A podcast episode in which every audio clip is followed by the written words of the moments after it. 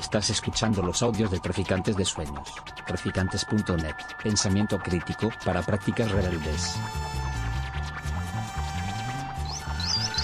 Traficantes de Sueños. Traficantes de sueños.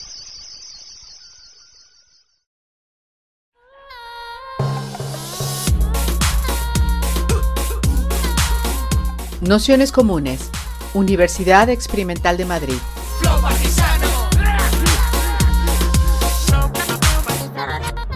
Toda la información en nuestro canal de Telegram Nociones Comunes o en nuestra web traficantes.net barra formación.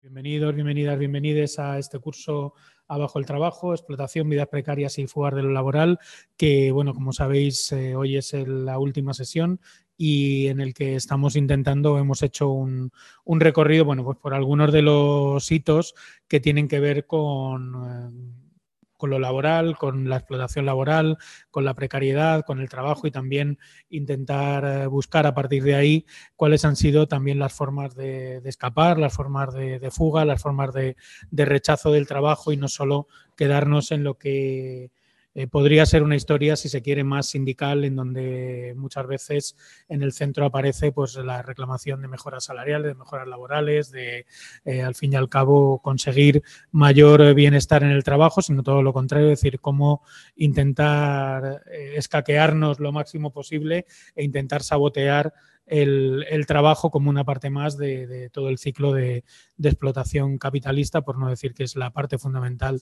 del ciclo de, de explotación eh, capitalista. Así que, como os comentaba, bueno, pues hoy ahora me encargaré yo de hacer esta pequeña introducción para que podamos ir siguiéndola. He preparado una, una presentación que, que también os, os mandaremos.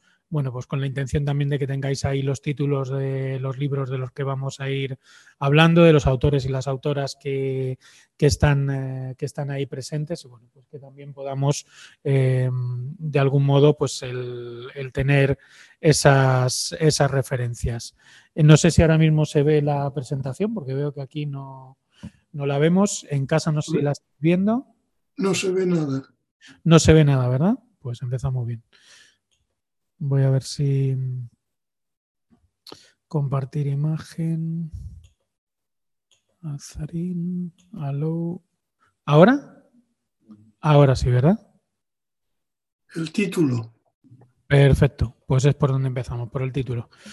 Eh, como, como, os comentaba, bueno, pues la, las preguntas eh, vamos a partir de, de, las que lanzábamos en, en la sesión de hoy, que, que tienen que ver con, con, este libro de, que se llama La automatización y el futuro del trabajo, de Aaron Benanaf, que bueno, pues es un, un, pequeño repaso precisamente a estas, a estas cuestiones. ¿no? Es decir, la, la primera pregunta es, ¿es la automatización la causa de la baja demanda de mano de obra? como sugieren los eh, proponentes de la teoría de la automatización?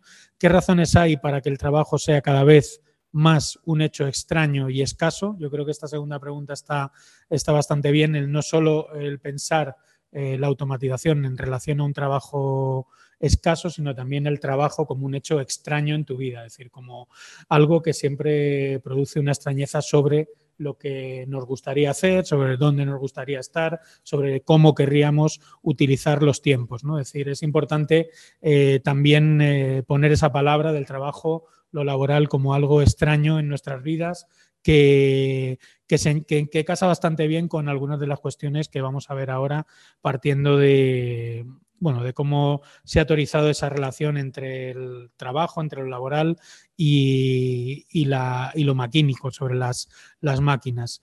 Y, y, la tercera pregunta es, ¿provoca ahora la automatización que el proceso productivo no quiera trabajadores? Es decir, esa sería esa bifurcación sobre la, automatización y un futuro sin eh, trabajadores, ¿no? Y bueno, pues ahí eh, dejamos las preguntas que yo creo que, que, son un buen o pueden ser un buen disparador para, para, comenzar, la, para comenzar la sesión. Una sesión que, que bueno, pues eh, como habla de, máquinas, quería remontarme y bueno, por lo menos dejar encima de la mesa uno de los bueno, pues uno de los elementos que, plantea Marx que en el, tanto en el Capital como en el, en el capítulo sexto inédito de, del Capital, como en los Grundise en este fragmento sobre las máquinas, así conocidos los fragmentos sobre las máquinas, donde él dice que la fuerza productiva de la sociedad se mide por el capital eh, fixe, ponéis el capital fijo, que existe en él en forma objetiva y a la inversa, la fuerza productiva del capital se desarrolla con este progreso general del que el capital se apropia gratuitamente. Es decir, es ese eh, desarrollo científico, ese desarrollo de lo que él eh, llamará también en este fragmento sobre las máquinas el general intellect, ¿no? es decir, la vida que produce de alguna manera una inteligencia y una inteligencia también que es eh, inteligencia y desarrollo científico del cual el, capitalismo se, se apropia. Esto es importante, este punto es importante porque el capitalismo siempre se interpreta, los capitalistas se interpretan a sí mismos como creadores, como inventores, como eh, capacitadores de alguna manera eh, de, la, sociedad, cuando el capital y por lo tanto eh, el capitalismo es precisamente lo contrario, es decir, es un aprovechamiento de fuerzas sociales vivas que son las que de alguna manera desarrollan o llevan a ese pleno desarrollo como dice Marx en este fragmento, el, conjunto de esas, de esas fuerzas eh, productivas. Y ahí, de alguna manera, en esa inversión, eh, sacaba otro, otro texto, es un pequeño párrafo de una frase del capítulo sexto inédito del, del, Capital, del, primer tomo, que dice que no es el obrero el que compra medios de subsistencia y medios de producción, sino que los medios de subsistencia compran al obrero para incorporarlo a los medios de producción. Es decir, de alguna manera, Marx siempre está haciendo esa inversión que es fundamental para entender lo, eh, el papel de la, de la, máquina dentro del conjunto del proceso productivo.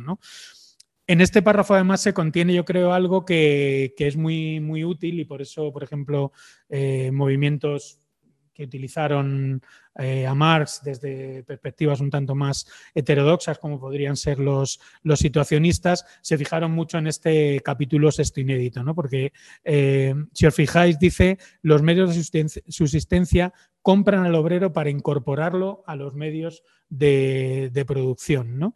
Es eh, de algún modo esa idea como de, captura, de captura, de seducción, de donde la, producción de la mercancía lo que, lo que hace de, algún modo es eh, apropiarse del conjunto de la vida de, quien trabaja para someterla a la disciplina, en este caso de lo que estamos hablando hoy, a la disciplina de, la máquina. ¿no? Por lo tanto, la, la relación entre máquina y trabajo eh, no es, y yo creo que esa es una imagen que también nos puede valer eh, hoy en día, mm, no es tanto que sustituya o libere de, trabajo o libere de ese esfuerzo o libere eh, de alguna manera las vidas de quien trabaja en la máquina o en la cadena que, propone o que fuerza la, máquina, sino todo lo contrario, lo que hace es extraer con mucha mayor eficacia el conjunto de las fuerzas vivas que, que de algún modo representarían esa eh, que llamaría eh, Marx la capacidad de trabajo. El, trabajo en, Marx no es solo un gesto, no es solo una fuerza, no es solo un momento de, la vida, sino que es una capacidad. Capacidad, eh, yo creo que es importante reflejar ese, término porque la capacidad es algo que va más allá del gesto del trabajo, del momento del trabajo. La capacidad es un conjunto de, vidas, ¿no? Y por lo tanto, el hecho reproductivo está presente siempre en esa captura de la, capacidad de, trabajo, ¿no? Y ahí recuperaba, bueno, por, por ir a la sesión 2, también por ir haciendo algún, alguna señal de lo que hemos ido dando, alguna señal de lo que hemos ido trabajando, es esa eh, idea que decía Max Weber, desde que en, última instancia el capitalismo creó, lo que creó el capitalismo es la empresa racional duradera, la contabilidad racional, la técnica racional, el derecho racional, eh, pero tampoco ellos exclusivamente. Tuvo que añadirse a todo esto la mentalidad racional, la racionalización de la conducta de la vida, el etos económico eh, racional. Es decir, esto tiene que ver con, lo que señalaba Monse y con lo que decíamos al principio. Es decir, eh, lo que hay encima de la mesa no es una simple ética del trabajo que se impone sin, sin mayor oposición, sino que está siempre esa realidad de extrañamiento, es decir, el trabajo y la participación del proceso, eh, de ese proceso de trabajo como, capacidad de trabajo genera extrañamiento, es decir, es algo que te, eh, de alguna manera está moldeando, racionalizando y, por decirlo así también, destruyendo tu vida para ponerla al servicio de esa, de esa producción y, eh, por lo tanto, el capitalismo siempre está intentando generar ese racionalismo esa razón económica a partir de, eh, de capturar de algún modo esa capacidad de trabajo. Entonces, por lo tanto, ahí lo que se encuentra no es eh, una simple extensión de una racionalidad eh, laboral maquínica, por decirlo así, triunfante, sino que lo que se encuentra es siempre una contradicción de fondo que como mínimo produce ese, ese extrañamiento. ¿no? Entonces, el, por lo que veíamos también en la, sesión con, Pablo López, es, en, ese, en, ese, cruce, en ese extrañamiento, yo creo, donde se, ha podido, se, investiga también, o podemos investigar el rechazo al trabajo como no como algo de bandarras, por decirlo así, o de personas un poco vagas o de maleantes, sino el rechazo al trabajo como cierta forma esencial que existe en cualquier eh, relación laboral, si se quiere. Es decir, es una contradicción intrínseca al propio trabajo. Es decir, em, todo el mundo, incluso bueno, esta afirmación la podemos luego discutir, yo creo que todo el mundo en su puesto de trabajo sufre ese extrañamiento, preferiría estar haciendo otra cosa eh, permanentemente, es decir, esa tendencia está, está ahí, ¿no?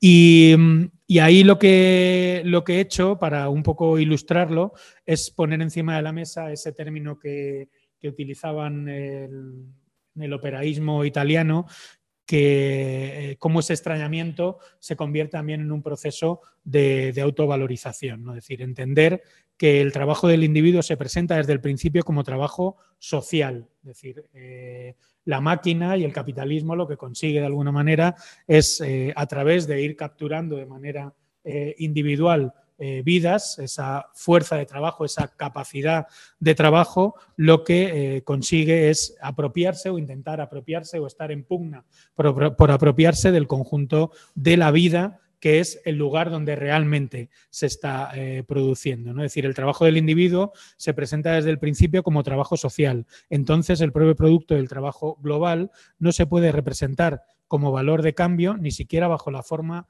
del plan, del plan eh, capitalista, de la mediación proporcionada entre el trabajo general y el control general del mismo. Trabajar constituye ya una participación inmediata en el mundo de la riqueza.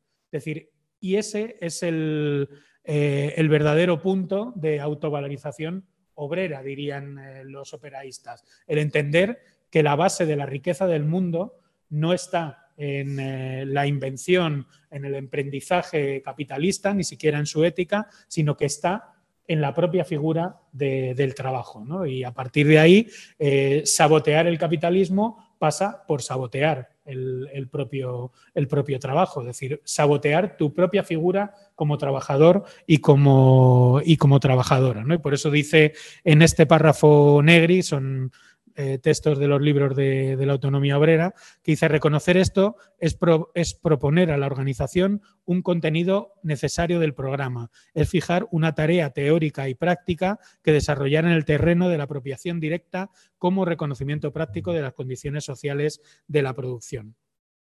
En efecto, dice Negri, el rechazo del trabajo es el fundamento más específico y materialmente determinado de la fuerza productiva reapropiada para el proceso de la autovalorización obrera. ¿no? Igual que hay una autovalorización del capital, este reconocimiento de la riqueza, organizarlo, sabotearlo, sería la base de la autovalorización obrera. ¿no? El, obrero, la obrera, el trabajador, la trabajadora se autovaloriza, encuentra su, eh, papel, por decirlo así, su, papel en el, en el, mundo, por decirlo vulgarmente, a partir de reapropiarse de ese proceso. ¿no? Decir, y, y reapropiarse de ese proceso es rechazar el trabajo.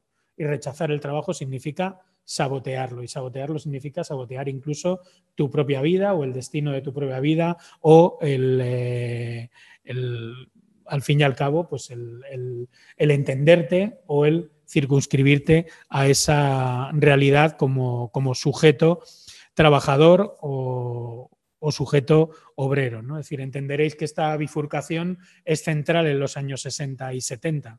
Es decir, es central en la medida en que mm, mayoritariamente la izquierda, eso que se entiende como una izquierda, en España lo traduciríamos como obrerista, se basa precisamente en todo lo contrario, en, eh, en cierto orgullo obrero, orgullo obrero entendido como el que se reafirma en esa posición eh, estructural dentro del propio capital y al fin y al cabo pues eh, genera esa, esa posición que, que, fue y que ha sido la base de, gran parte de la izquierda desde ese, desde ese momento. Y, otro tipo de, de, movimientos de donde saldría en gran medida una parte de este operaísmo italiano, pero en gran parte eh, los eh, movimientos autónomos y, autogestionarios que irían o bien por el camino del rechazo absoluto a la forma del trabajo asalariado, el rechazo al trabajo asalariado, o en último extremo a la expropiación definitiva de todos los medios de producción, que serían pues eh, unas tendencias pues más, si se quiere, consejistas, autogestionarias, que lo que vendrían a hacer es bueno, pues quedarse al fin y al cabo o apropiarse al fin y al cabo del conjunto del proceso productivo a través de, la eliminación de, la figura del patrón. El rechazo al trabajo, dice Negri, es ante todo sabotaje, huelga y acción directa. Eh, esto se ve muy bien en las eh, entrevistas que, se pueden hacer con, obreros organizados, eh, obreros autónomos, obreras autónomas en los años 70, donde dicen que una vez que pasó el ciclo de, luchas, el ciclo de huelgas, el ciclo de asambleas, para ellos y para ellas el trabajo no tenía ningún sentido. Es decir, al fin y al cabo habían descubierto que iban a trabajar porque podían montar follón, porque podían desarticular la fábrica, porque era una palanca de poder en sus vidas, porque conocían gente, porque eh, tenían al fin y al cabo un sistema de vida cotidiana que iba a la contra del ciclo de la fábrica. ¿no? Esto en el caso eh, español del Estado español se ha recubierto con el, con el manto del antifranquismo, ¿no? Parecía que todo era antifranquista y, eso era un poco el leitmotiv de, de, todo el mundo, pero lo que había por debajo era este tipo de insubordinaciones al ciclo económico del franquismo y al ciclo económico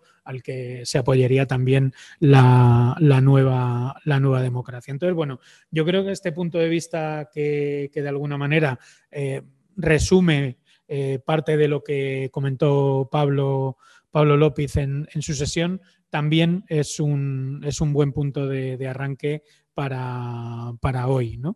Eh, en ese sentido, el rechazo al trabajo, eh, ahí os, os pongo un, párrafo de un obrero de, de Almusafa, de, la FOR, que sabéis que es una empresa que tuvo más de, 10.000 trabajadores y, trabajadoras, eh, que yo creo que, resume bastante bien cuál era el, tipo, de, el tipo de huelgas que, había en ese momento, ¿no? Pues ya hacia finales, eh, mediados eh, finales, segunda mitad de los años 70, ¿no? Es decir, una huelga en la que durante más de tres días los trabajadores sabotearon y bajaron la producción, logrando que de 1.104 coches por día solo saliesen unos 700, o sea, bajaban la, producción en, prácticamente 500 coches. Y de esos 700, el 50% salían, o sea, de los que conseguían salir de la cadena, el 50% salían apoyados con piezas cambiadas, el motor o la tapicería dañados. ¿no? Es decir, que al fin y al cabo lo que se conseguía a partir de estas luchas que en este caso no eran luchas eh, estrictamente organizadas, o sea, no es que hubiese un sindicato que llamase a decir, se abría un proceso de conflicto y la mayoría o una eh, parte muy importante o suficiente de la plantilla de la cadena de montaje lo que hacía era empezar a sabotear eh, de motu propio la producción. Este relato es muy habitual incluso en periodos preconflictivos, es decir, no hace falta que haya un sindicato, que haya una asamblea que esté determinando que, se empiece el conflicto, sino al contrario, es decir, cuando empieza a haber un malestar, eh, esas organizaciones detectan el malestar precisamente porque empieza el absentismo, el sabotaje, la falta la indisciplina, eh, que empiezan a salir mal las, eh, las, piezas, que se empieza de alguna manera a, a sabotear ese ciclo de la, de la, producción. No sé si contamos ya otro, otro caso que, que contaban en, en, una huelga donde eh, había unos eh, cronometradores, las personas de alguna manera que gestionan el ritmo de la máquina y que todo vaya bien, que, que estaba bueno, pues haciendo la vida imposible a, a una buena parte de una de, la, de, los talleres, de las, de las eh, plantas de la, de la, fábrica. Entonces, bueno, pues se pusieron de acuerdo para darle de hostias y entonces el, el plan fue simplemente pues, que una persona se acercó al cuadro de luces, lo reventó, con lo cual se fue la luz, el taller quedó, quedó a oscuras y en ese momento pues le dieron una tunda al, a, ese, a ese jefe. ¿no? Es decir, a eso es a lo que eh, cuando se habla de los años 60 y 70 se llama poder obrero, ¿no? Es decir, que la fábrica, al fin y al cabo, buscaba un eh, enorme disciplinamiento de la fuerza de trabajo y lo que consiguió fue eh, pues generar un nuevo modelo de lucha y de, y de resistencia. De hecho, en ese, en ese ciclo que, que, que, solo es entendible, es decir, este tipo de sabotajes y de luchas no es entendible solo en una dialéctica de negociación, de querer un poquito más de sueldo, de querer un poquito de mejores condiciones laborales, sino que fundamentalmente eh, yo lo entendería en una, una, dialéctica mucho más salvaje de rechazo a la propia posición eh, obrera dentro de una eh, fábrica absolutamente deshumanizadora. ¿no? Es decir, que eso yo creo que es la, la parte fundamental. Es decir que ese ciclo eh, fue una pura derrota, pero como señalo ahí en el, para que lo tengáis también, este libro de Beverly Silver que se llama Fuerzas de Trabajo, los movimientos obreros y la globalización desde 1870, eh, ahí, por ejemplo, se ve en ese gráfico que, que, hemos, que podéis ver cómo ese ciclo de luchas contra la producción en el automóvil se fueron moviendo con las propias fábricas. ¿no? Las fábricas se deslocalizaron, se fueron a otros países y con ellas se fueron las huelgas y las, y las luchas. Es decir, las líneas de montaje de Ford, que generaron las huelgas salvajes en Estados Unidos en los años 30, se trajeron a países de la periferia europea, como fueron Italia como fue el, Estado, el Estado español, se reprodujeron esos ciclos de conflictividad, que es de donde sale este párrafo, se llevaron a Brasil y a Sudáfrica y se volvieron a reproducir esos ciclos de lucha de a Corea del Sur, donde también se produjeron y en ese momento eh, se preguntaba a Berly Sieber si en China iban a producirse eh, huelgas similares y también se, se, produjeron, ¿no? Con lo cual, eh, bueno, pues eh, se ve que esa eh, dialéctica de rechazo al trabajo, de lucha en el puesto de, trabajo, que tiene dinámicas sindicales, que tiene dinámicas también de sabotaje, de huelga, eh, se van eh, al lado de, de, las propias, de las propias máquinas. ¿no? Con lo cual, la, la máquina de, de, montaje que estaba, por decirlo así, el ciclo Fordista, el ciclo de la gran fábrica, que estaba diseñado para disciplinar la fuerza de trabajo, extraer el máximo de, beneficio a partir de esas cadenas de, montaje, no lo logró precisamente por la bueno, pues por esa eh, lucha de, eh, del, del, propio movimiento eh, del propio movimiento obrero. ¿no? Entonces, a partir de aquí, que esto nos vale como de, introducción, la, pregunta que, se lanza Aaron Benanaf es si, si la automatización ha significado de, alguna, de algún modo el que, el que, bueno, pues haya sido como una vuelta de tuerca, un eh, nuevo intento de eh, deshacerse de esa mano de obra tan incómoda que, que produjo el ciclo Fordista y el, ciclo Taylorista, ¿no? las grandes cadenas de montaje por, entendernos. ¿no? Y, ese, punto de vista yo creo que, eh, que, aparece en el libro, mm, yo creo que también es interesante para tenerlo hoy. ¿no? Es decir, cuando se habla de automatización, se olvida un, un elemento, es decir, que es esta automatización entendida eh, la automatización que llega hasta nuestros días, eh, se debe entender como también un proceso de, redoblar la disciplina del trabajo. Es decir, no es un intento de liberar el trabajo, es un intento de redisciplinar el, el trabajo, ¿no? de hacernos trabajar más, producir más, estar más conectados y de alguna manera eh, estar eh, más en el centro, si se cabe, de ese ciclo de autovalorización del capital, de ese ciclo de producción de riqueza entendida, de riqueza del capital, ¿no? de beneficio, de plus valor, de lo que eh, estábamos señalando antes con, con Marx. ¿no? Entonces ahí Benanaf se pregunta, ¿es la automatización la causa de la baja demanda de mano de obra, como sugieren los proponentes de la teoría de la automatización? Yo me uno a los críticos del discurso de la automatización defendiendo que no. Es decir, que la baja demanda de, mano de obra para él es el resultado em, em, pues de un precisamente de una ofensiva que tiene que ver con esa eh, nuevo disciplinamiento de la fuerza de, trabajo y por otro lado con dos, eh, con dos elementos que tiene que ver uno con la eh, crisis de sobrecapacidad, de sobreproducción, es decir, el, ciclo de fábrica que se extiende sobre el mundo lo que hace es eh, intentar producir hasta el infinito objetos y más objetos que tienen que ser vendidos y eso evidentemente es algo eh, imposible, es decir, es un desarrollismo que se, se ve en lo que siempre se ha llamado el, eh, keynesianismo, que, al fin y al cabo lo que trata de hacer es poner a todo el mundo a trabajar. Cuando hablamos de pleno empleo es pleno empleo para producir qué. Es decir, que si recordáis hace dos años que salían todos los telediarios eh, que estaba habiendo en ciertas fábricas del automóvil falta de chips, ¿no? Es decir, los chips que estaban faltando eran los de los eh, sube, parabrisas, estos, las, las, ventanillas automáticas, ¿no? Es decir, te preguntas, bueno, eh, vale, no hay chips, pero chips, ¿para qué valen esos chips? ¿no? Es decir, es para subir y bajar ventanillas de cientos de miles de coches que tienen que estar eh, siendo, siendo vendidos, ¿no? Es decir, de algún modo la, gran, la gran crisis, dice Benanab, la gran crisis de empleo que, que se vive a día de hoy, no tiene que ver con eh, la automatización, sino tiene que ver con eh, un sistema productivo que es incapaz de realizarse, que no puede dar seguir dando eh, beneficios infinitos y por lo tanto generando productos que den, que den trabajo sin, sin fin.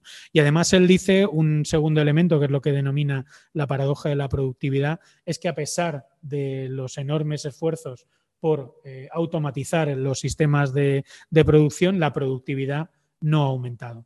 Es decir, es algo que demuestra en el libro y que nos vale bastante bien para entender la, situación de hoy. ¿no?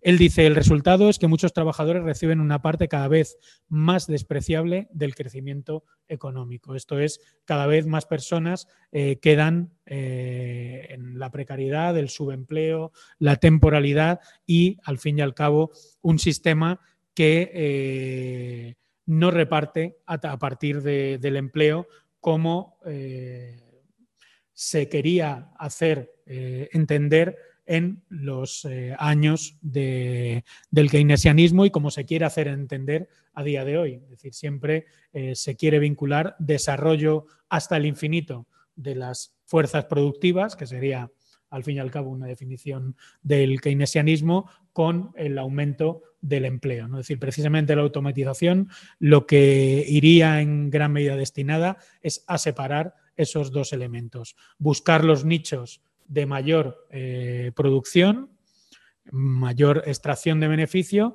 y la automatización lo que estaría consiguiendo es precisamente lo contrario, es decir, que haya cada vez mayor cantidad de subempleo, de precarización y de eh, falta de reparto de, esos eh, nichos de, crecimiento. ¿no? Es decir, que al fin y al cabo esa automatización lo que consigue es eh, dice Benanab, estos cambios señalan el descenso radical del poder de negociación de los trabajadores, es decir, de la desarticulación, al fin y al cabo, de la, de la fuerza de, trabajo. ¿no? Él lo demuestra en este, en este gráfico, que no hace falta que, que, lo veáis al detalle, simplemente lo que eh, señala es la participación del trabajo en los ingresos de las grandes economías del G7 ¿no? en, en, ese momento. ¿no? Y se ve cómo desde los años 80 precisamente se viene de un pico, ¿no? las huelgas eh, obreras de los años 60 y 70 lo que consiguen es enormes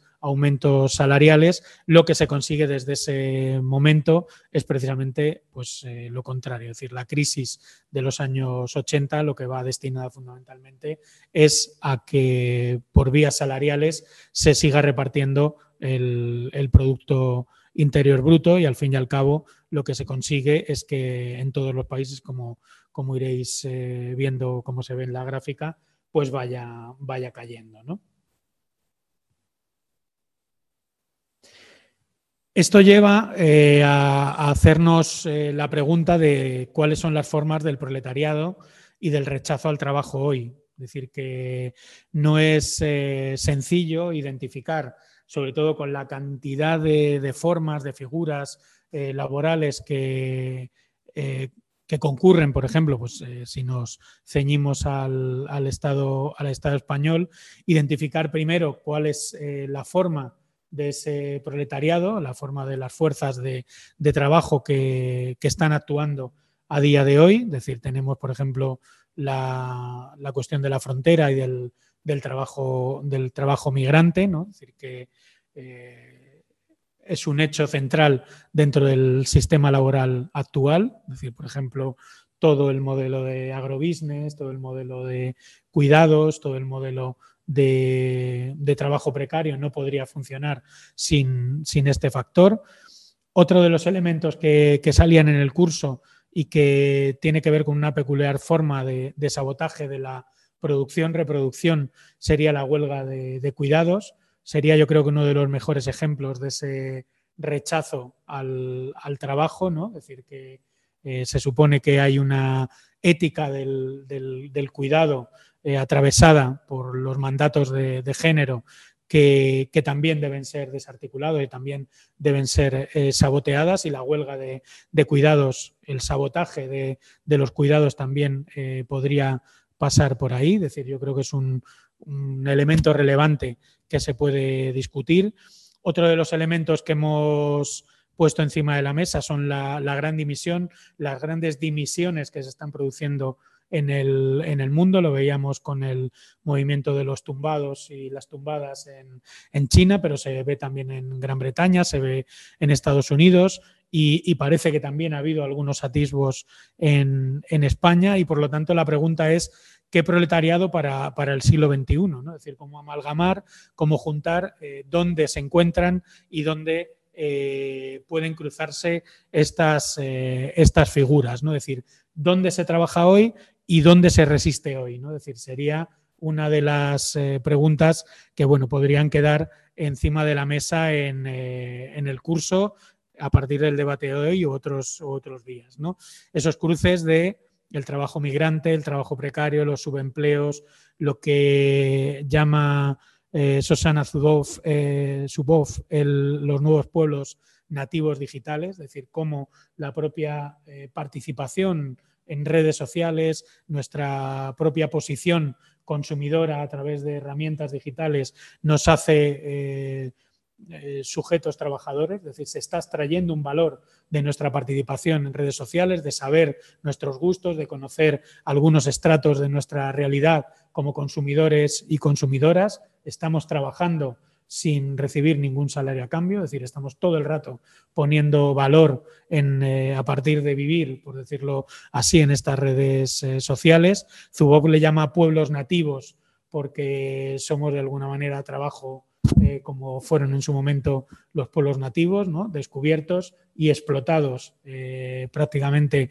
en, sus, en sus vidas, es decir, es un trabajo embridado, no asalariado, es decir, es un, eh, es un beneficio que se extrae por el mero hecho de, participar en, esas redes digitales, por tener datos, porque se conozca cómo nos movemos, cómo vivimos, cómo consumimos.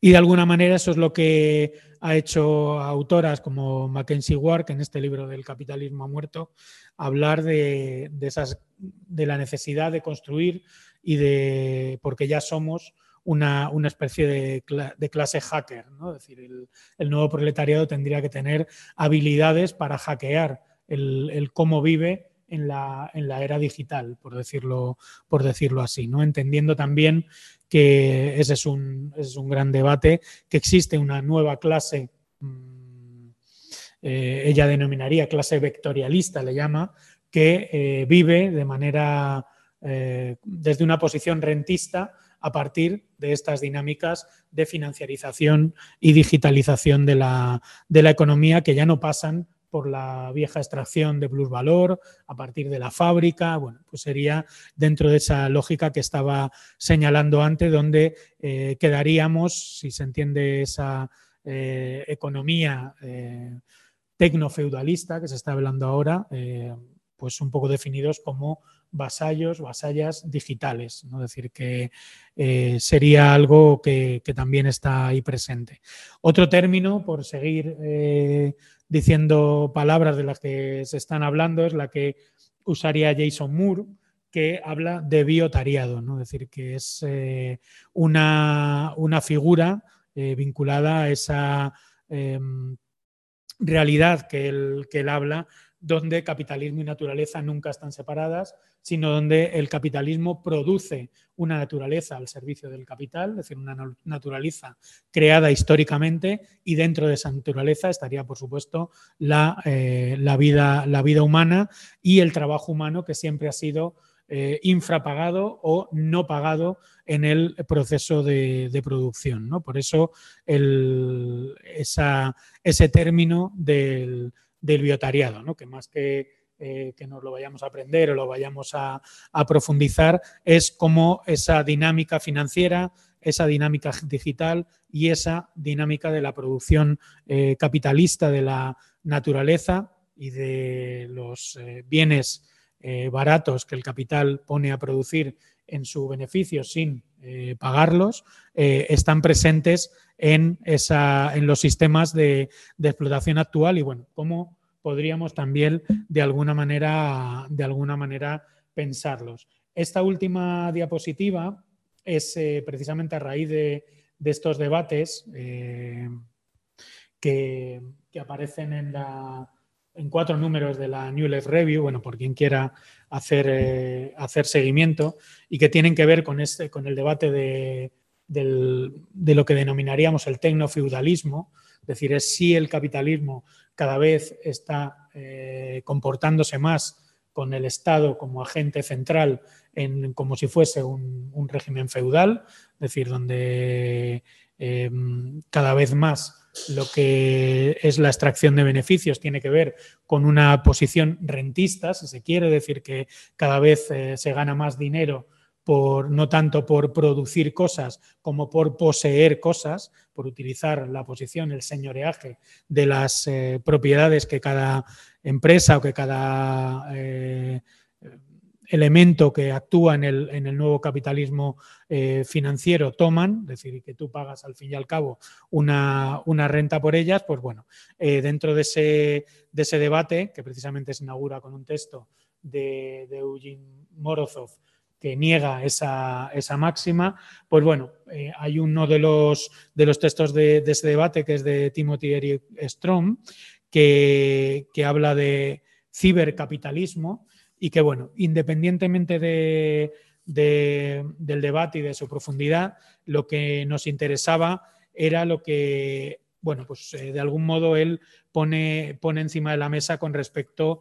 a las grandes empresas tecnológicas, donde él dice que en su conjunto Apple, Microsoft, Alphabet, Amazon, Tesla y Facebook tienen una capitalización de mercado colectiva de más de 9,5 billones de dólares. A modo de comparación, esta cifra es apenas inferior al PIB combinado de Alemania, Reino Unido y la India, es decir, tres de las grandes economías del mundo eh, tienen el mismo PIB que eh, cinco de las grandes eh, multinacionales tecnológicas. Y, en ese sentido, me parecía interesante, sobre todo por entender también el modelo laboral hacia el que vamos, ¿no? estos gigantes tecnológicos que realmente están legislando y están decidiendo cómo va a ser el, futuro, pues un poco ver en el conglomerado Google cuáles son algunas de, las, eh, de los elementos que están poniendo encima de la mesa como líneas eh, empresariales de eh, extracción de, beneficio. ¿no?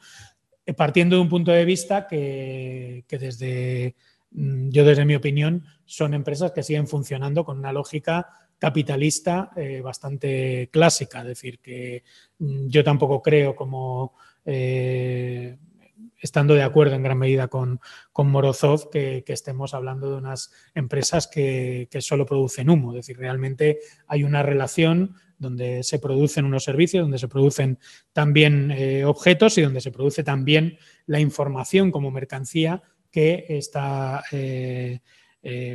pues de algún modo generando un, beneficio a través también de, esa participación que tenemos en, las sociedades eh, digitales. Eh, por ejemplo, pues uno de los elementos fundamentales de producción de beneficio de Google es su buscador y los buscadores y la monopolización de la búsqueda de información. Es decir, eso es algo que, que da, bastante que, que pensar, ¿no? decir, eh, o por ejemplo, AdSense, que, es la rama publicitaria de la compañía, que es el área más rentable de la corporación, que financia gran parte del resto, ¿no? Es decir, que es la publicidad y es esa eh, venta de, marcas, ¿no? Pero me interesaba, por ejemplo, el, resaltar una de las líneas de, de, Google, que es la infraestructura y las logísticas, donde está Waymo, empresa dedicada al desarrollo de vehículos de conducción automatizada, eh, Wing, empresa eh, concentrada en el desarrollo de sistemas logísticos basados en drones, es decir, eso ya creo que en Madrid ya se está implementando esto que te llega la pizza con un robot en vez de con una, con una persona. Google Fiber, empresa de banda ancha con sede en Estados Unidos que proporciona fibra óptica a sus clientes. Walk Labs, empresa concentrada en las infraestructuras urbanas y las ciudades inteligentes. Esto lo digo porque, eh, evidentemente,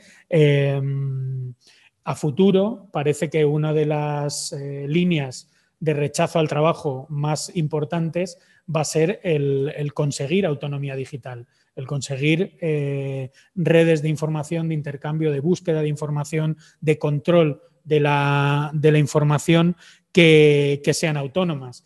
Y esto muchas veces lo, lo vinculamos solo, desde mi punto de vista, a pues, la participación en redes sociales, el anonimato en Google, eh, pero también esas redes de información tienen que ver, por ejemplo, con la movilidad urbana, es decir, con la utilización de, y defensa del transporte público, qué se hace con la información que, tiene la empresa municipal de transportes sobre cómo nos movemos, dónde vamos, qué compramos, eh, cómo funciona el metro, es decir, eh, cómo cada vez más las infraestructuras urbanas, las infraestructuras comunes de gestión del agua, de gestión de la electricidad, de gestión del transporte, están gestionadas por este tipo de software y por este tipo de realidades digitales que están eh, vectorizando, que están eh, conociendo y estratificando nuestras vidas para ponerlas a producir, para extraer un beneficio. Eh, y entonces, cómo de alguna manera el, el cambiar eh, esas formas de vida, el, generar autonomía también en, esos espacios, eh, tiene que ver con rechazar el trabajo que estamos haciendo, en este caso sin cobrar además ni, un duro. ¿no? Es decir, producimos un beneficio, formamos parte de esos procesos de, autovalorización del capital eh, digitales y por lo tanto el rechazo al trabajo tiene que también pasar por rechazar esa manera en la que nos ponen a, trabajar a partir de estas, a partir de estas lógicas. Y, ahí yo creo bueno, pues que, se lanzan también eh, nuevas, nuevas preguntas de qué hacer con esos datos, cómo se producen, para quién producen, en qué medida pueden ser o no un, servicio o, un bien común, un bien eh, público y sobre todo que el privatizarlos, segmentarlos y venderlos no sea un, negocio hecho a costa de, nuestras, de, nuestras, propias, de nuestras propias vidas. ¿no? Es decir, muchas veces se, se hablaba de cómo la vida se pone a, producir, pues este es un, ejemplo, un ejemplo más que, yo creo que, se debe, que, se debe tener, que se debe tener en cuenta. Y bueno, pues aquí eran, como la intención era también traer unas eh, cuantas eh, propuestas de, bueno, pues de preguntas también que, que se pueden bueno, pues articular o, o tener, o tener en cuenta para, la sesión, pues nada, aquí lo dejamos y, comenzamos con el debate.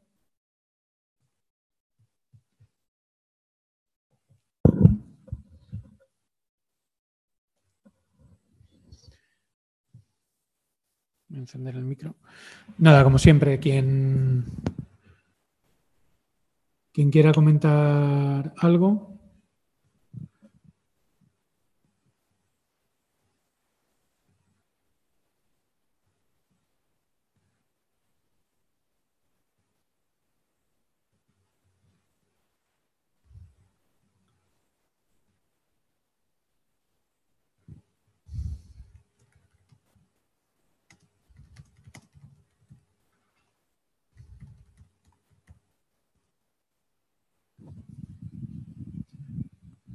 Alguna cuestión por ahí.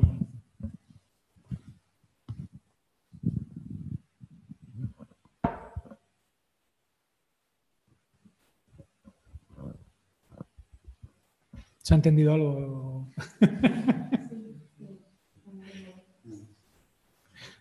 puedes, puedes hablar, Gabri.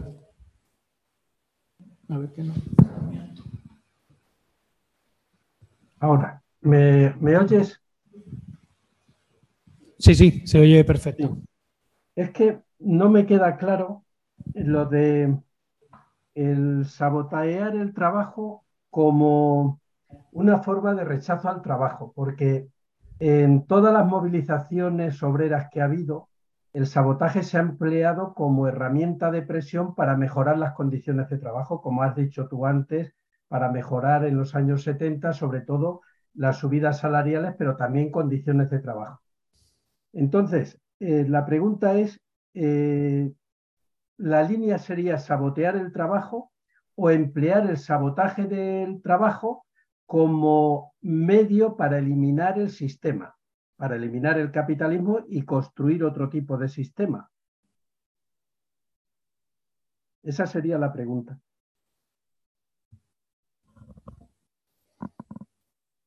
No sé si, o bueno, voy dando Vamos contestando a esta. Esto yo creo que se ve bien en las pelis estas que os comenté de Jordán, la de Numax presenta y, y 20 años después. Decir que, que yo creo que hay una, hay una delgada línea entre, entre el rechazo al trabajo y las eh, mejoras en el, en el trabajo. Es decir, que evidentemente históricamente se ha usado el, sabotaje, se ha usado bueno, todo tipo de destrucciones de, máquinas, de parar la producción, sabotearla, que no llegue a buen puerto, que no se pueda eh, vender el producto, es decir, el boicot, todo tipo de, todo tipo de, de elementos, ¿no? Pero eh, yo lo que estaba, lo que estaba señalando es eh, precisamente como en los años 60 y, 70, la extensión precisamente de las huelgas, la extensión de la conflictividad obrera, lo que habrían es, si se quiere, un horizonte de vida, un horizonte de, libertad que, para mucha gente eh, pasó por pensar una vida fuera, de, fuera del trabajo. ¿no? En, las, en las películas de, de Jordás se ve, se ve bastante bien, ¿no? es decir, mientras que en el conflicto había una tendencia, si se quiere, autogestionaria, quedarnos con la fábrica, apropiarnos de nuestro trabajo. Si nosotros estamos eh, fabricando, pues eh, los que vendamos, somos los que comercializamos, somos de alguna manera también los, los patrones, al final del camino te das cuenta que, tú, no quieres en tu vida estar ocho horas al día atado a una máquina y encima pendiente a ver si se vende o no se vende, si se compra o no se compra, si llegas a fin de mes o no, o no llegas a fin de mes, ¿no? Es decir, que, el trabajo y, el trabajo tal y como eh, se concibe en la, en la economía capitalista y por eso lo señala al principio, produce siempre una extrañeza, es decir, un ojalá estuviese en otro sitio. Y, eso yo creo que es lo que em, es importante el, eh, señalarlo siempre. Por eso es tan, tan, tan primordial siempre para el ciclo productivo, por decirlo, por decirlo así, para esa ética del trabajo, el ser buen obrero, ser buena obrera, el llegar a tiempo, el ser disciplinado, el eh, estar mal visto si, si te cargas el, proceso de, producción, ¿no?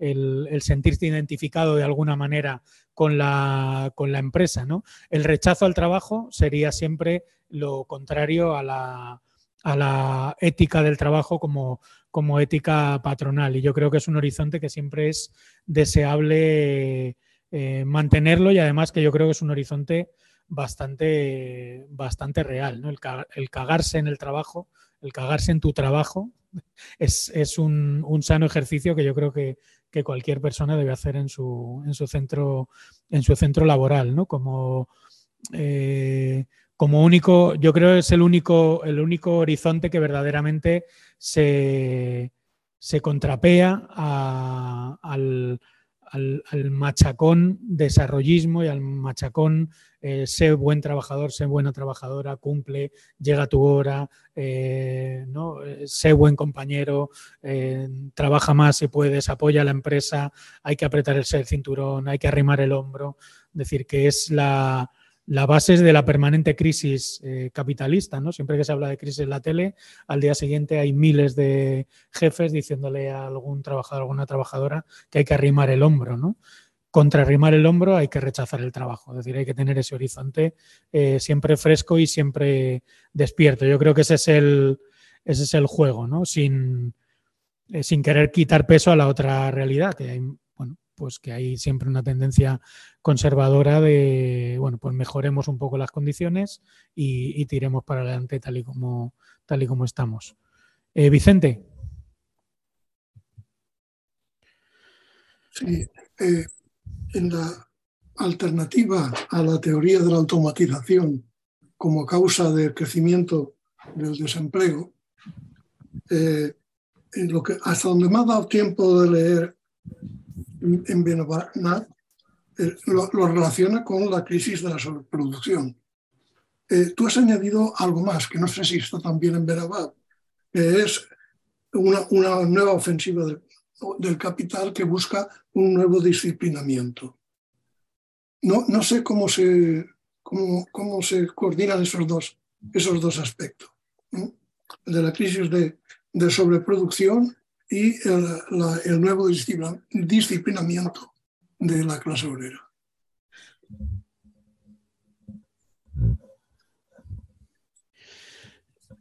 Yo creo que tiene que ver con eh, lo que señala Benanaf, que siguiendo a, Brenner, que sabéis que, hace una, interpretación de la, crisis de los años, de a partir de los años 70 como una crisis de, sobreproducción.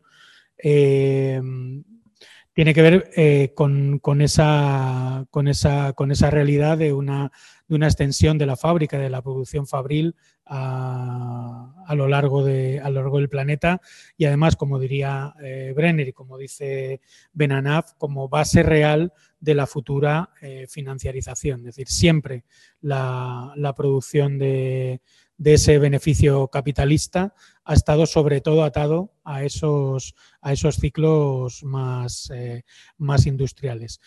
Eso no quita para que la, automatización sea tenga un objetivo claro de, disciplinamiento del trabajo, es decir, disciplinamiento en el sentido de que de que quien está trabajando en esas, en esas condiciones o en, esa realidad automatizada, digitalizada, financiarizada de la, de la sociedad, eh, tiene una atadura cada vez mayor y, produce con mayor eficacia dentro de, dentro del, sistema, capitalista. Y, eh, por lo tanto, el, desempleo eh, no vendría tanto del lado de esa automatización, que tendría esa, finalidad disciplinadora, sino que estaría vinculado a esa, a crisis de, sobreproducción. Entonces, Benanav lo que hace es desvincularlo. Es decir, una cosa es que la automatización eh, genere este, este sistema de disciplinamiento, si se, si se quiere, pero eh, no aumenta la productividad y no es la causa del, desempleo. Es decir, el desempleo es eh, causa directa de esa crisis de, sobreproducción y una crisis de, sobreproducción lo que, lo que lleva directamente es que haya empresas que, están en esa, en esa competencia que caigan y las empresas que no eh, prosperan en, esa, en, esa, competencia son las que sufren pues, procesos de, desinversión, es decir, la desinversión. La desinversión estaría eh, vinculada también a esa, a, esa misma, a esa misma crisis. No sé si con esto... Es, difícil, es difícil. Gracias. Es que antes he visto una mano por Tú, tú habías. Bueno, no es, a ver, se me oye. No es tanto una pregunta, sino más un aporte o algo así, ¿no? Has mencionado el tema de la movilidad y esa cuestión me ha parecido bastante interesante, ¿no? Porque es como un es una necesidad fundamental para mantener toda la estructura, ¿no? Es algo que es como un impedimento muchas veces. Bueno, es verdad que ahora está toda esta campaña de, de reducción del precio de los abonos transportes y, tal, pero como que a través de ahí es otra grieta por donde veo que es posible eh, encontrarnos ¿no? en, esa realidad de trabajos de mierda y en ese tal, ¿no? Entonces, como ejemplo, estos grupos, ¿no? Donde la gente, pues, se organiza para avisar de controles de revisores o o me han puesto una multa que hago o tal, ¿no? El tema de pasarse a bonos eh, que no son, pues yo que sé, o de tercera edad o jóvenes eh, sin que tengas, sin que sean tuyos, vaya. Y eso es algo que está como bastante extendido y, creo que es una cosa por donde se puede politizar bastante el tema, ¿no? la cuestión es la de siempre, cómo, cómo llegamos a eso, ¿no? Cómo sea, yo por, sí que participo en algunos de estos grupos, ¿no? Y hay mucho de esto, hay mucho rechazo al trabajo, hay mucho joder, no sé qué. Eh, bueno, entre, entre medias, ¿no? Porque nadie quiere ir a currar, pero claro, todo el mundo necesita ir al curro. Entonces, como encima de que tengo que ir a currar, tengo que pagar tanto, no sé qué, ¿no? Como que hay un poco ese discurso. El tema es eso, ¿no? Como cómo podemos hacer que, o sea, cómo aglomerar con, con el resto. más o menos es aporte. Seguro que hay más cosas, pero. Eh, yo quería preguntarte, eh, en relación a todo lo que estuvimos viendo en, las, charlas, eh, creo que está bastante claro que dentro de este sistema muchas alternativas no parece haber. El sistema no da alternativas, el sistema esclaviza a través del trabajo. Eh, pero ¿qué alternativas podemos encontrar fuera del sistema? Es un poco la pregunta que creo que a muchas nos carcome pensando en un futuro post-sistema, sea cual sea ese nuevo sistema o nueva forma de organización social, eh, pero realmente qué alternativas tenemos recuerdo lo que tú decías, o no recuerdo exactamente si eras tú o fue Monse, eh, citando a Marx, que hablaba de que, bueno, el trabajo, en definitiva, de alguna manera, lo que yo me quedé, es parte del ser humano en el sentido de que si no, si no ejercemos lo que podemos llamar nuestra fuerza de trabajo, no vamos a comer, no vamos a subsistir. Eh, pero, ¿cuál podría ser? Digamos, a ver si podemos encontrar algún tipo de alternativa que nos permita una vida digna, una vida de ocio, una vida de pensamiento, de creatividad, a través del mínimo trabajo, por decirlo de alguna forma, ¿no?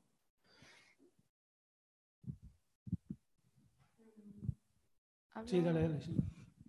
Vale, eh, bueno, yo no quería hablar porque también soy súper pesimista con este tema, entonces sé que no, no mola, pero bueno, eh, porque la cuestión, claro, es eh, dando vueltas ¿no? al que hacemos, em, pues a un nivel local también, ¿no? De, difundir el mensaje, o sea, que salgamos de este, de este curso todos diciendo, ¿no? Al trabajo, tal, porque yo siento que estamos eh, solísimas incluso eso, incluso dentro de las izquierdas, o sea, como que, sí, a nadie le gusta trabajar, todo el mundo siente eh, eso no racionalmente, sino que no quiere estar ahí, ¿no? Como una, mm, reacción casi física, pero, pero bueno, no pasamos de ahí, ¿no?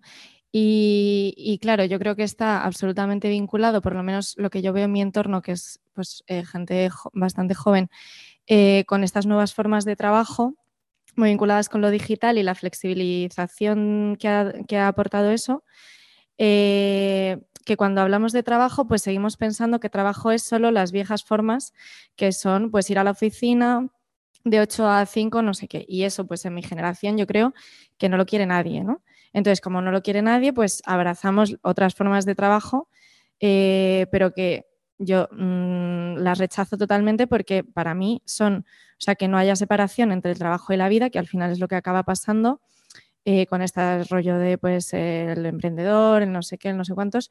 Eh, yo no creo que no trabajes nunca, sino que estás trabajando todo el tiempo, ¿no?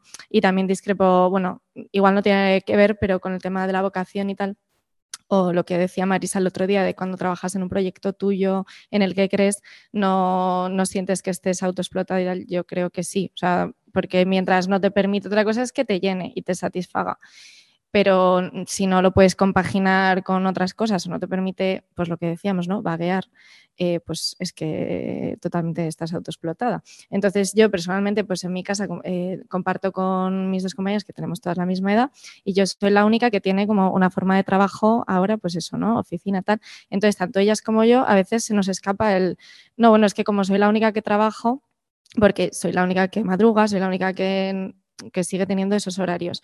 Pero mi compañera de casa pues ahora está con un crowdfunding de un proyecto suyo, de unos juguetes que ha creado, que es como nuevas pedagogías, no sé, que mola un montón, y yo a tope con ella, pero claro, mm, está trabajando todo el rato, mm, es como, y ella no lo considera que esté trabajando, entonces claro, no estamos en el mismo barco, o sea, o ella no, no lo percibe así, porque no está como abajo el trabajo porque se está divirtiendo, pero, pero claro, no sé, a mí me parece súper perverso o sea, no es una pregunta, es como el bucle. Silvia, la de aquí. Hola, buenas tardes. Bueno, no, yo quería ahondar en el, ahondar en el pesimismo, básicamente, en el sentido de que yo creo que no vemos salidas nadie Mm, y quería eh, decir eh, que en principio eh, no se aludió, yo echo de menos ya desde la charla de Monse, de todo lo que es la parte de que el cristianismo o el catolicismo hizo a lo largo de muchos siglos, que es santificar el trabajo. Entonces, parece como que nos olvidamos de que es un, gran aliado del capitalismo, por no decir que es un maravilloso instrumento igual que el Estado, para em, lavar en las mentes que el trabajo te hace libre, que santifica, que te hace unas cosas maravillosas, con lo cual nos hemos criado eh, y esa generación todavía no se ha muerto. Eh, con lo cual eso ha hecho un gran daño. Eh, otra cosa eh, que quería eh, decir es todo el tema de los subsidios, también es otro papel fundamental a considerar como paralelo al mundo del trabajo. Todo lo que es ayuda, no trabajando, pero que recibes ingresos, eso también es otro componente a tener en cuenta en todo esto de los trabajos de mierda y de tu huida de las situaciones laborales, porque claro, hay que vivir y pagar las cosas. Y por otra tercera cosa que quería decir es la cantidad de eh, parte depresiva y existencialismo depresivo o existencia depresiva que está intimísimamente vinculada a la conciencia de que estamos en trabajos de mierda, de que no podemos salir de ese círculo, que mm, eh, trabajes más o trabajes menos es un cul horroroso del que no te puedes desprender porque tienes que pagar y se supone que eh, no eres capaz de emanciparte por mucha utopía que te metas en el cuerpo en dosis grandes, pues al final es lo que decía la compañera anterior, decía la chica que hace los juguetes, eh, pues ella la ve como que se está autoexplotando y efectivamente a lo mejor se está autoexplotando porque a lo mejor ahora tiene 30 años, pero cuando tenga 60 o pues está hasta, los, mm, hasta la cabeza y entonces pues eh, la depresión a lo mejor es, exponencial. Entonces son tres cosas que, que, yo echo de menos en este curso como muy importantes mm, intrínsecamente relacionadas con la huida del trabajo. Gracias.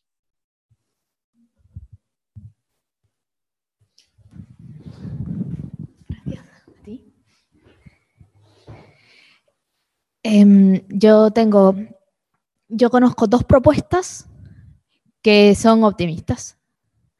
Una es Jack Fresco, proyectos Venus Project, y la otra es la renta básica de las iguales, Baladre. Si los conoces y me puedes decir tus puntos de vista, porque claro, uno lo ve así de afuera. Bueno, sí, eh, por ejemplo, una de las cosas que hoy me hizo acordar mucho ya Fresco es que él dijo una frase, algo así como, em, no tiene sentido que alguien trabaje limpiando alcantarillas cuando existe una máquina automatizada que la limpia. Es decir, ¿por qué alguien tiene que trabajar limpiando alcantarillas? Pero también planteaba el, científicos necesitamos. Y nadie quiere que un médico diga, bueno, me cago en el trabajo, porque te puede matar. ¿No? Entonces, tiene su polémica eh, y después la renta básica de las iguales sí que me ha parecido muy guay. Así que, por favor, tus opiniones y críticas.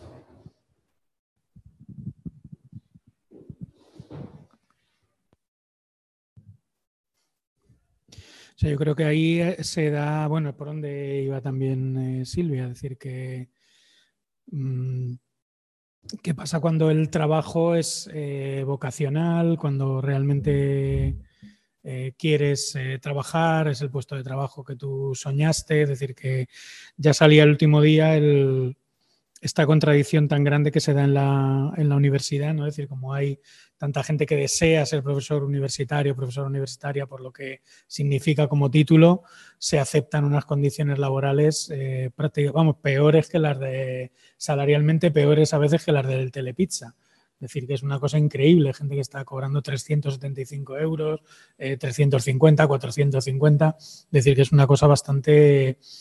Em, como trabajo me refiero, a lo mejor alguien que lo quiere como un complemento, como bueno, por, divertirse o tal, pero como proyecto de aceptar esas condiciones, pues tiene que ver precisamente con el escalar en una posición, tener una posición social y demás que, que, evidentemente es, eh, es, absolutamente contraria a todo lo que signifique el, el, rechazo al trabajo. De hecho, por ejemplo, en los 70 que, se abrió mucho en los 80, que se abrió mucho la Universidad Española, eh, gente que estaba en movimientos súper radicales entendían eso como una manera de rechazo al trabajo, ser profesor de universidad, ¿no? Como, cobro una pasta, tengo un puesto fijo eh, por estudiar unos años, tal, es decir, ahora es como al contrario, ¿no? Es decir, pillo un puesto precario durante no sé cuánto tiempo y luego al final del camino a lo mejor saco un, saco un contrato.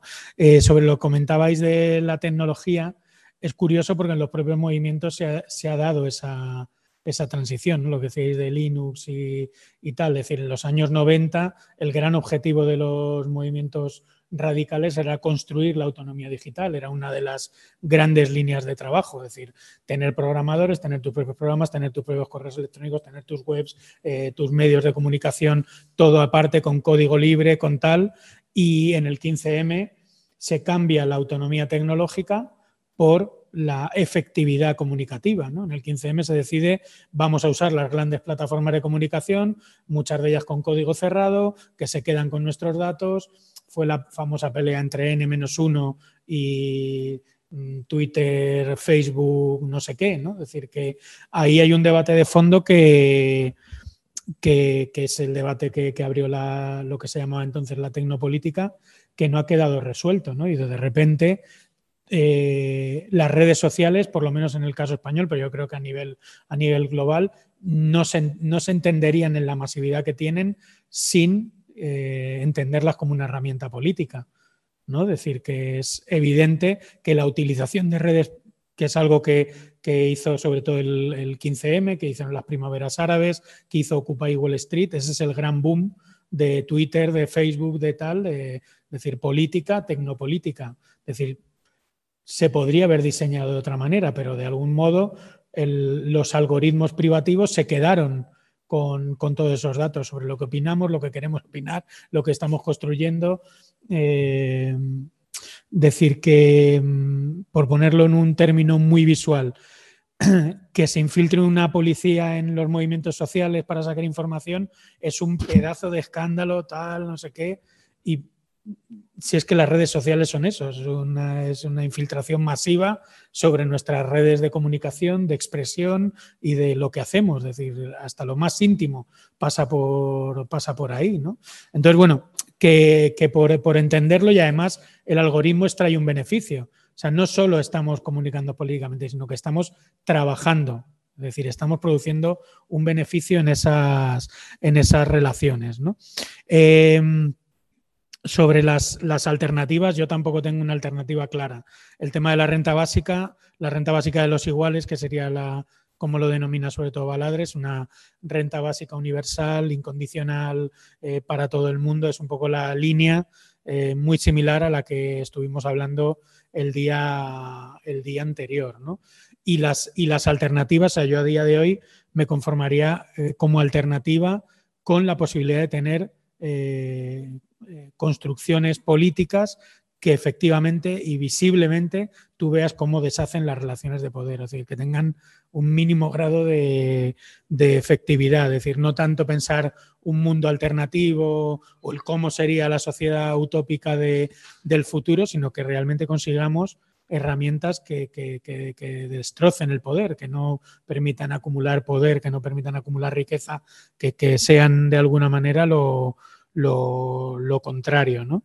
Y, y, por último, vuelvo, vuelvo al principio, es decir, yo creo que, eh, que, claro, muchas veces cuando se habla de rechazo al trabajo, pues es muy fácil asociar el rechazo al trabajo a los trabajos peores, ¿no?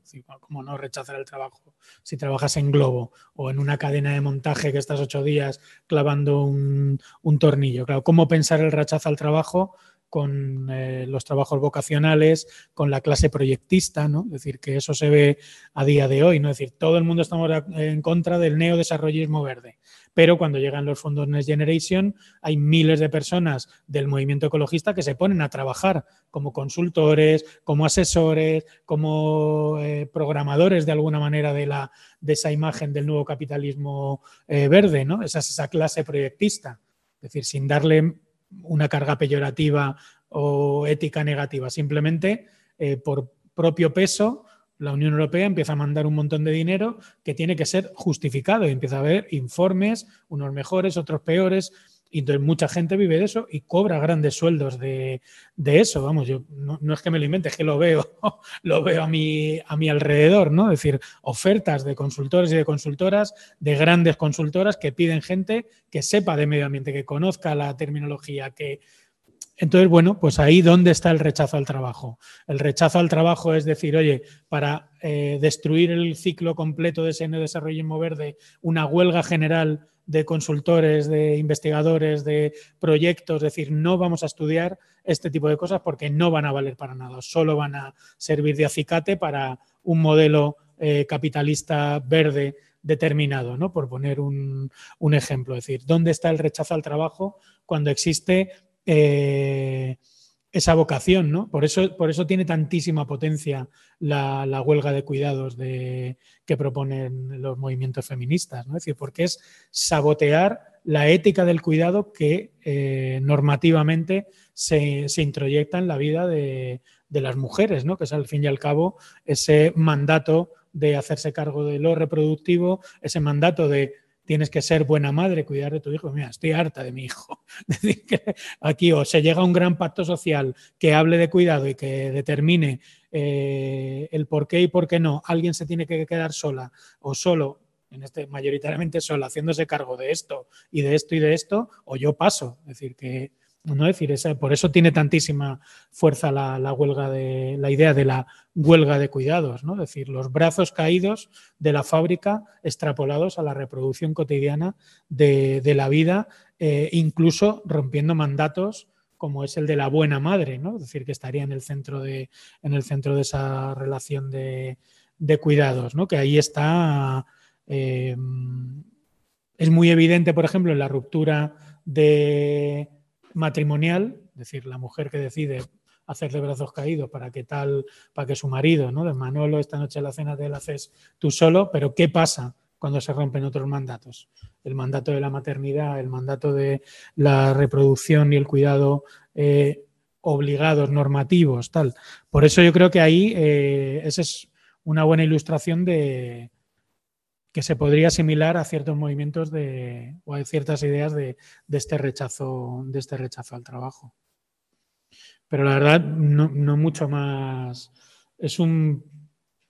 Por ejemplo, en Trafis mm, rechazamos el término autoexplotación, aunque nos lo ganemos muchas veces a pulso. El lunes lo voy a decir en la asamblea, a ver qué volverlo a sacar. Sí, porque es un es un tema, ¿no? Es decir, que no, nuestro proyecto es un proyecto de, eh, autoempleo, no sé cómo llamarlo, empresa política decimos nosotros, y además le ponemos el término empresa política porque somos una empresa. Es decir, que normalmente eh, dentro del mundo cooperativo y asociativo, cuando se pasa a lo económico, ya no somos una empresa, somos otra cosa un poco, y no al contrario, reivindicamos el término empresa con, con lo que significa, también en lo podrido que significa. Eres una empresa, es decir, si vendes libros, sobrevive. Si no vendes libros, hasta luego, Mari Carmen. Es una empresa.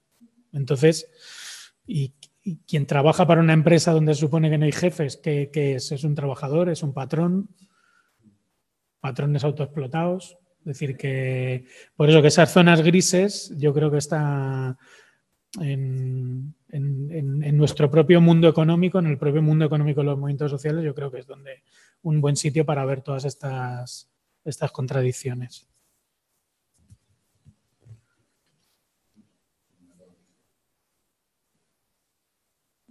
Claro, desde el punto de vista de la empresarial política diríamos, el objetivo es generar infraestructuras estables, comunes, tal, a costa de, y luego puedes hacer también un listado de a costa de qué. Entonces, bueno, pues ahí hay un, pero bueno, no sé si hay alguna cosa más. Me enrollé.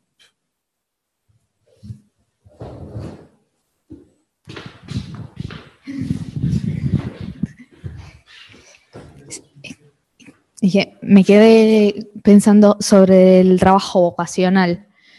Em, claro, yo vengo de otro mundo en el que, por ejemplo, ser artista es un trabajo vocacional, ¿no? Es decir, no decides tocar guitarra mm, porque, bueno, puede ser que sí, pero generalmente son trabajos que no dejan de ser trabajo, muy importante, pero que mm, sientes una vocación para poder bailar, tocar, etc. Yo vengo del mundo del arte, pero también vengo de Cuba. Allá tenemos un sistema diferente. Para tú ser artista, tienes que estar inscrito en el Ministerio de Trabajo, es decir, en el de Cultura como artista. Pero claro, viene una pandemia, tú sigues cobrando tu salario mensual. Evidentemente, no es eh, la alternativa ideal, pero mejor que lo que tenéis aquí definitivamente es. cuando yo vivía allí siempre me decían, cuidado, que fuera de Cuba no se vive de ser músico. Yo estudié música desde los tres años, en conservatorio y siempre me dijeron eso. Aquí se vive de ser artista, pero allá no. Allá sos un hobby, aunque le hayas dedicado muchísimas horas. Entonces, claro, ¿cómo es que en Cuba, por lo menos la gente que conozco de allí, entiende que el ser artista, más allá de que es un trabajo que lleva mucha vocación, es un trabajo que lleva salario, por decirlo, lleva dinero, es decir, te van a pagar por tu trabajo. Eh, y si no les gusta tu trabajo, ya eso, ese es otro dilema, pues entonces a ver qué pasa. Es decir, digamos que el jefe es el pueblo o la institución gubernamental que entonces te avala como artista. Es un tema enredadísimo, pero, pero podría ser una, un punto medio, un camino para poder llegar a reconocer ciertos trabajos vocacionales, como el que comentabas de tu amiga, como trabajos. Cuando hay una, un gobierno por, o algo que apoye eso, es lo mismo que pasa con, con las tecnologías. La afectividad comunicativa se elige y claro, al final toda esa información va a manos de una persona, de una empresa, pero ¿y si toda esa información fuese compartida para todos nosotras? Diríamos lo mismo. Eh, nada, una reflexión y pequeño aporte.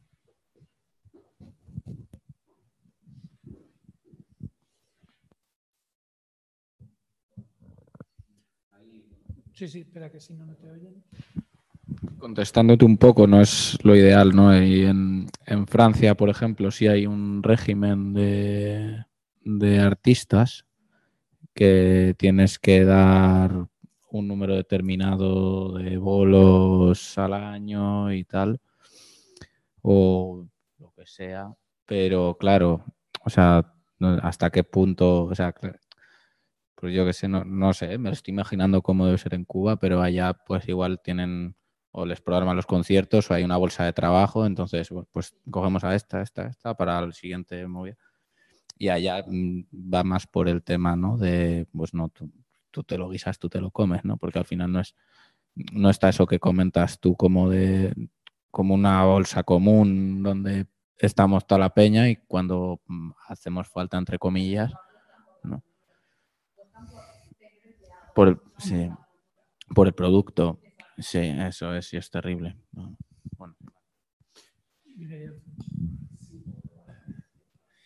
No, sé si voy a ser capaz de elaborar esto coherentemente, pero em, quería apuntar simplemente que cuando se entra en el asunto de la vocación, hay un terreno muy pantanoso con respecto a la necesidad de la producción. Es decir, como que hay que, para mí, ¿no?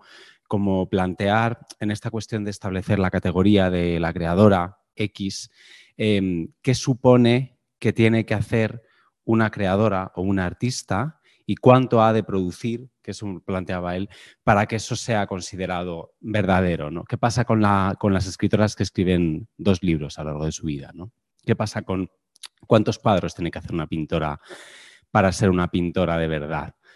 Entonces, eh, eso no, no, no, nos expulsa de ese territorio, pero es que para mí hay un, hay un tema muy complejo ahí, muy, muy complejo nada más. o sea, ¿qué decir? ¿Sabes? Claro, claro. Entonces, eh, sí, sí, yo no... No, no, no, sí, no, no hablo. Claro, yo por eso digo que no, que no solamente es hablar de una cuestión práctica ni comparar modelos. Por eso yo estaba simplemente como apuntando esta cuestión con respecto a lo vocacional. Porque para mí lo vocacional también tiene que ser cuestionado en términos de producción, ¿sabes? Eh, no sé cómo, insisto, no,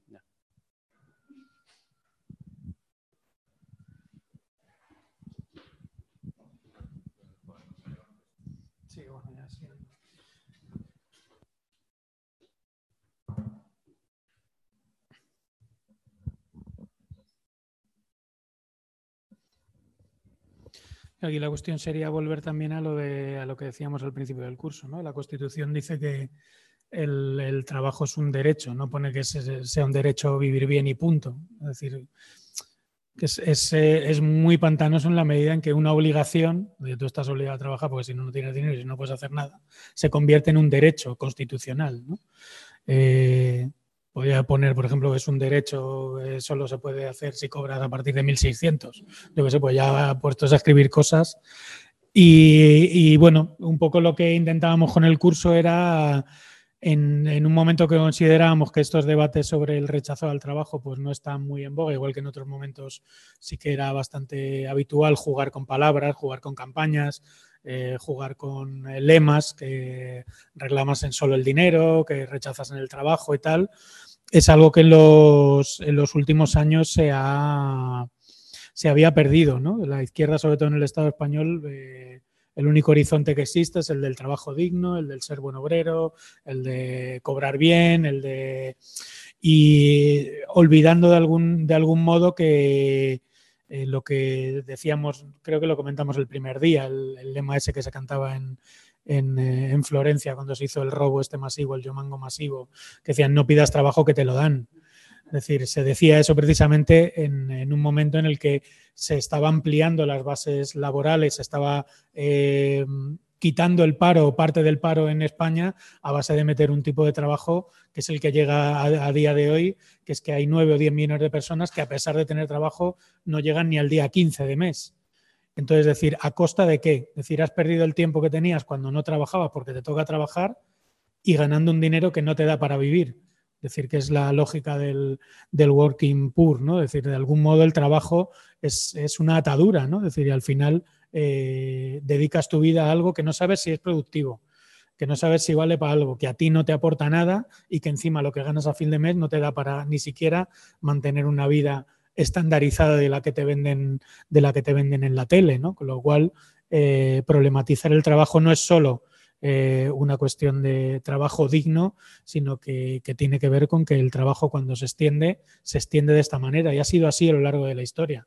Y ha sido una maldición a lo largo de, la historia, ¿no? Independientemente de que bueno, pues haya eh, algunos trabajos que coinciden con cosas realmente necesarias, con vocaciones realmente existentes y con eh, todas estas problemáticas que, que, hemos, que hemos señalado. Pero bueno, que nos parecía bien el, ponerlo encima de la mesa y volverlo a traer desde este, desde este lado en un momento en el que todo parece que es producir leyes, derechos, eh, trabajo, derecho al trabajo, eh, ¿no? Es decir, que, al fin y al cabo es una retórica que nos está llevando a donde, a donde estamos, ¿no? Al, que cuando pides trabajo pues te lo dan en la forma realmente existente, que es la forma capitalista. Es decir, que o pedimos, eh, o sobre todo dejamos de pedir cosas y empezamos a hacer por nuestras propias manos cosas, o estamos siempre expuestos a, esa, a ese tipo de, dicotomías de la reivindicación al Estado, la reivindicación a,